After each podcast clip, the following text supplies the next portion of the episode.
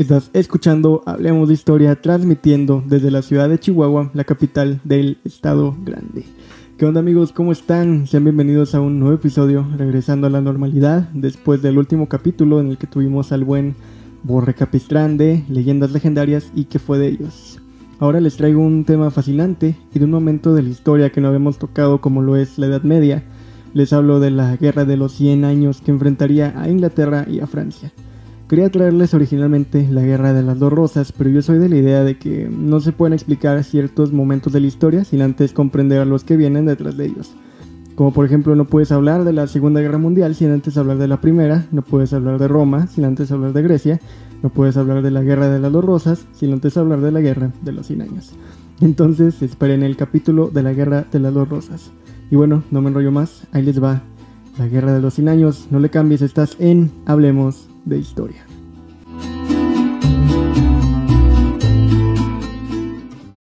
Y bueno amigos, la Guerra de los 100 años fue un conflicto que marcaría la historia de la Europa medieval y posteriormente renacentista, aunque todavía faltarían varios años para ello.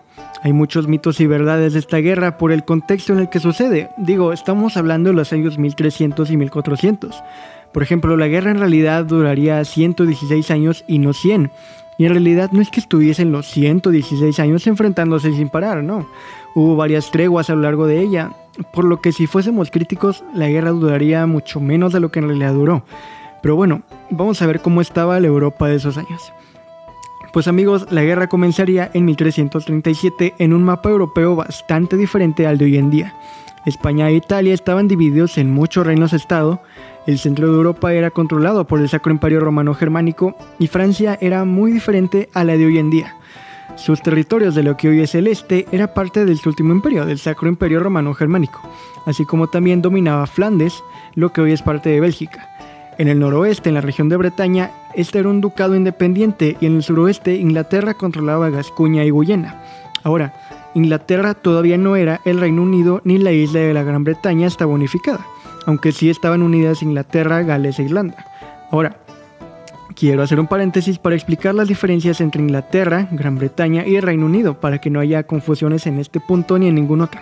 Inglaterra, amigos, es un país donde está Londres, Liverpool, Manchester y tiene fronteras con Gales al oeste y Escocia al norte. Ahora, la Gran Bretaña es como se le llama a las islas del archipiélago británico. Estas son conformadas por Inglaterra, Gales, Escocia y las Irlandas. Y por último, el Reino Unido, son estas cuatro, y todos los demás países de la Commonwealth o de la Mancomunidad de Naciones, como las islas de la Gran Bretaña, las ya mencionadas, y también Canadá, Australia, Nueva Zelanda y las islas que pertenecen al Imperio Británico.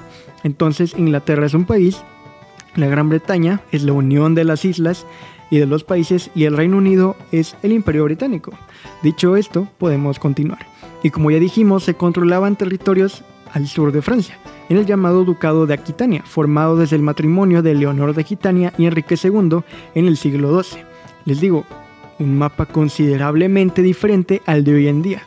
Ahora, creo que todos hemos visto en películas, series, libros, yo que sé, que históricamente hay una rivalidad entre Inglaterra y Francia pues esto amigos se remonta incluso a antes de este conflicto.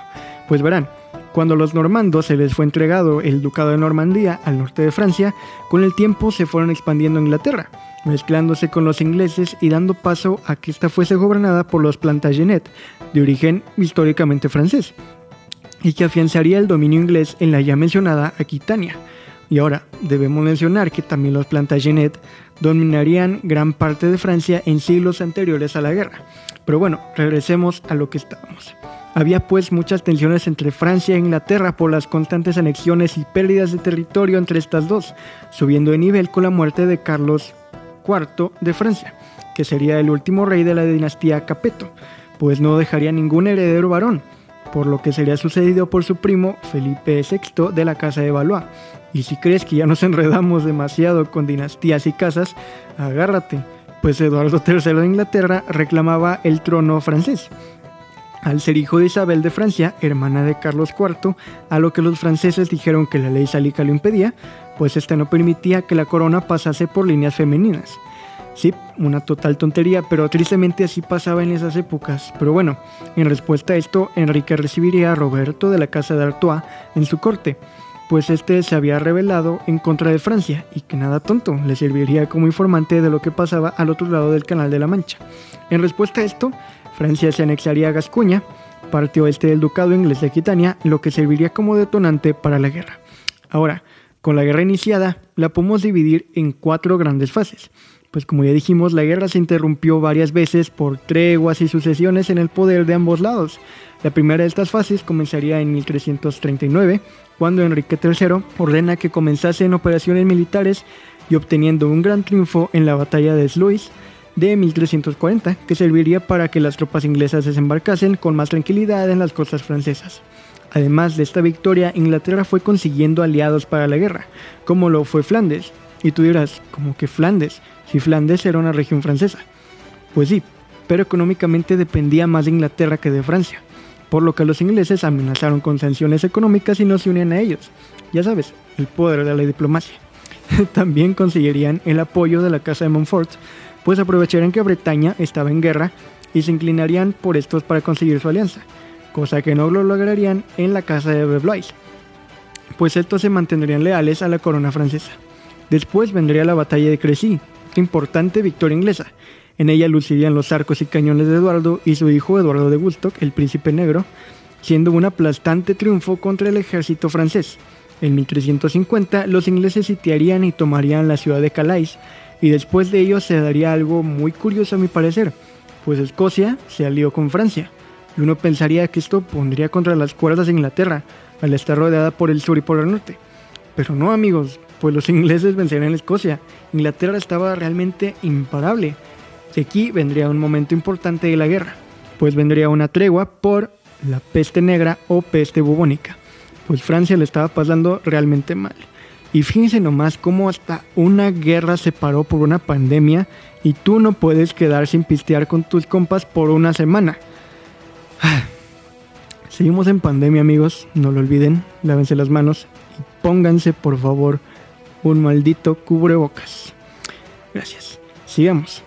En Francia moriría el rey Felipe VI, subiendo al trono su hijo Juan II, y la guerra volvería en 1356, con los ingleses avanzando a Poitiers, donde otra vez ganaría la Inglaterra la batalla y capturarían al rey Juan II, que sería llevado primero a Burdeos y después a Londres, donde fue tratado con respeto, según cuentan las crónicas de la época. Y bueno, en Francia comenzarían a disgustarse por las derrotas y derrotas que sufría el ejército, hasta una revuelta en 1358. Ya para este punto, Francia se caía a pedazos y tendría que firmar el Tratado de Bretigny, en el que se cedían los territorios ocupados por los ingleses a cambio de que se mantuviese la soberanía del resto de Francia. Además de pagar un buen dinerito por el rescate del rey Juan, cosa que obviamente dejaría en la ruina moral y económica al reino, por lo que no se pudo pagar y Juan sería retenido hasta 1364, año en que moriría. Adiós Juan, que la fuerza te acompañe. Y este, a este lo sucedería su hijo Carlos V, no confundir ni con el chocolate ni con el otro Carlos V de España y Alemania. Y ahora que mencionamos España, pues damos paso a la segunda fase de la guerra, en la que intervendrían los reinos ibéricos, en este mismo año, 1364, se da la batalla de Cocherel entre Francia y el Reino de Navarra, siendo una victoria francesa a pesar del apoyo inglés recibido por los navarros, que simultáneamente estaban apoyando al rey Pedro I de Castilla en la guerra civil castellana contra su hermano Enrique II, que a su vez era apoyado por Francia. Ya ven cómo se hizo un enredo total esta guerra. Y bueno, Enrique lograría triunfar en la guerra civil y Francia, al tener también el apoyo del reino de Aragón, pues logró afianzar el apoyo ibérico, ya teniendo a sus dos vecinos del sur como aliados. Recordemos amigos que al igual que muchos otros reinos medievales y renacentistas, todavía no existía España como tal. Eran varios reinos que conformaban el territorio de la península ibérica, entre ellos Castilla y Aragón, los cuales no se unirían hasta finales del siglo XV con el matrimonio de los reyes católicos, Isabel de Castilla y Fernando de Aragón, los mismos que le darían los medios a Cristóbal Colón para que se fuera a las Indias y terminase llegando a América. Pero eso es harina de otro costal. Volvamos a la guerra de los 100 años. Recordemos que también Bretaña estaba en guerra y pues bueno, la casa de Montfort, a quienes apoyaban los ingleses, ganan la guerra. Pero los traicionan y juran lealtad al rey Carlos, haciéndoles una traición peor que la de Michael Bell en Red Dead Redemption 2 bueno, quizás no tanto, pero aún así muy feo, muy feo caso. Ya para 1369 iniciaría la tercera fase de la guerra en la que Francia comenzaría a ganarle terreno a Inglaterra, gracias a los aliados que conseguiría años atrás. En la batalla de La Rochelle de 1372 se notaría esto, pues los aliados de Castilla derrotarían a la flota inglesa. Españoles ganándole una batalla naval ingleses, ¿en serio? Normalmente es al revés, pero bueno, eso debilitaría a las posiciones inglesas en la Guyana, además de las muertes de Eduardo de Woodstock, el hijo del rey, en 1376 y la del mismo rey en 1377. Subiendo al trono Ricardo II a tan solo 10 años de edad. Yo esa edad estaba jugando tazos y viendo el mundial y este chavito ya era el rey de Inglaterra. Y no solo eso, al ser demasiado joven, tuvo que hacer frente a tensiones políticas e intentos de usurpar el trono pero aún así los ingleses volverían a tomar fuerza con la crisis de Portugal de 1383, otro conflicto dinástico apoyado por Inglaterra y Francia, fracasando esta última en el intento y quedaría pie al Tratado de Windsor, en el que Inglaterra conseguiría un nuevo aliado. En estos años se daría otra tregua a la guerra, pero no lo parecería en Inglaterra, pues más conflictos internos se darían y el rey Ricardo sería depuesto del trono y encarcelado, donde moriría de hambre. Otra vez, Pobre Ricardo, que la fuerza te acompañe. Esto también significaría el fin de los Plantagenet y el ascenso a la casa de Lancaster, o sí, y subiendo Enrique IV al trono inglés en 1399, siendo sucedido tras su muerte en 1414 por su hijo Enrique V, no muy originales con los nombres que digamos, y bueno, este Enrique ya había tenido experiencias militares, además de ser muy inteligente, según dicen, pero bueno, digamos que no había que ser muy inteligente tampoco para darse cuenta que ya era hora de ver la paz. Por lo tanto, trató de negociarla con Carlos VI de Francia, además de decirle que les devolviesen Aquitania y de paso ver si se quería casar con su hija, algo típico, a lo que recibiría una negativa, una negativa, y ahora sí, regresan las hostilidades a Europa, pues Enrique prepara una nueva ofensiva sobre Francia, por lo que inicia la cuarta y última fase de la guerra comenzando de manera inmejorable, pues en la batalla de Azincourt derrotarían a los hombres de Rey Carlos y después conseguirían el apoyo de Borgoña, viéndose los franceses amenazados por dos diferentes frentes. Y después de ocupar territorios del norte en 1520, los franceses se ven obligados a firmar el Tratado de Troyes, en el que Carlos entrega a su hija Catalina a Enrique para que cuando el francés muriese, Carlos tomase el trono de Francia. Y aquí, amigos, se, se da uno de esos momentos de la historia que tú dices, no puede ser. Pues el rey Enrique moriría de forma inesperada en 1422, solo dos meses antes que Carlos. Por dos meses, solo dos meses, pudo haber cambiado la historia de todo un continente. Por eso es que amamos la historia, claro que sí.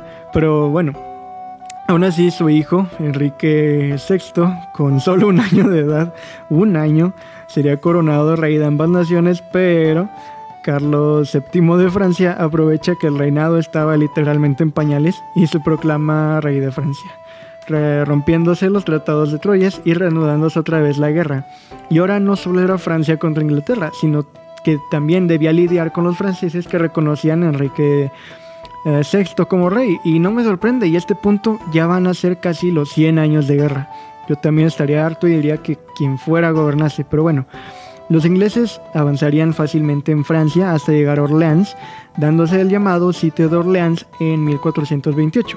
Y aquí amigos es donde entra una de mis personajes históricas favoritas, Jean de Arch, Juana de Arco para los compas, y antes de seguir vamos a ver la historia de Juana antes del sitio de Orleans.